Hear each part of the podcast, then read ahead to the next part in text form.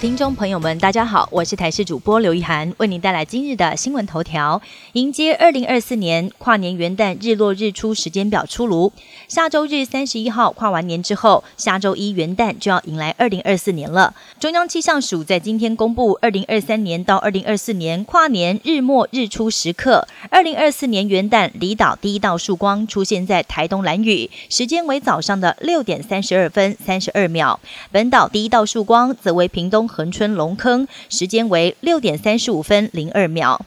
用电大户条款强制绿电上路三年，屡屡被环保团体抗议成效不彰。经济部对此启动修法，预计明年农历春节后要提出检讨报告。而初步有三大方向，最主要的纳管门槛确定加严，现行的五千千瓦可能朝两千千瓦下修，如此可能冲击到服务业，像是百货公司以及饭店。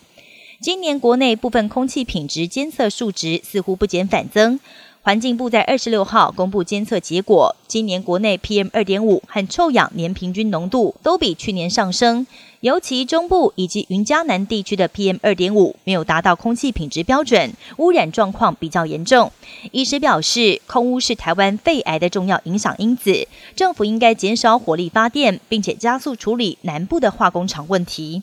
国际焦点。也门胡塞组织再度袭击红海商船，所幸目前并没有传出伤亡或者是船只受损。胡塞组织承认使用无人机攻击以色列南部港口城市，但是被以军击落，并且指控是伊朗在背后指示。美军也在十个小时内拦截了十七个空中目标，并且对伊拉克境内的民兵组织发动报复空袭，造成一人死亡，十八人受伤。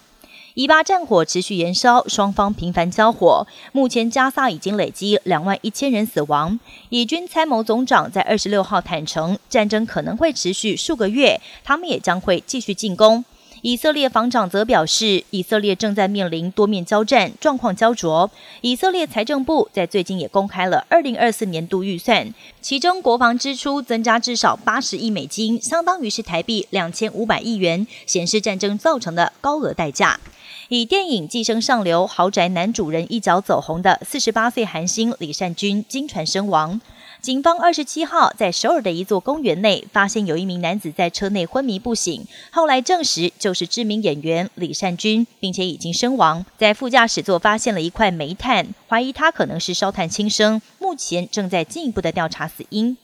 以上新闻由台视新闻编辑播报，感谢您的收听。更多新闻内容请锁定台视各界新闻以及台视新闻 YouTube 频道。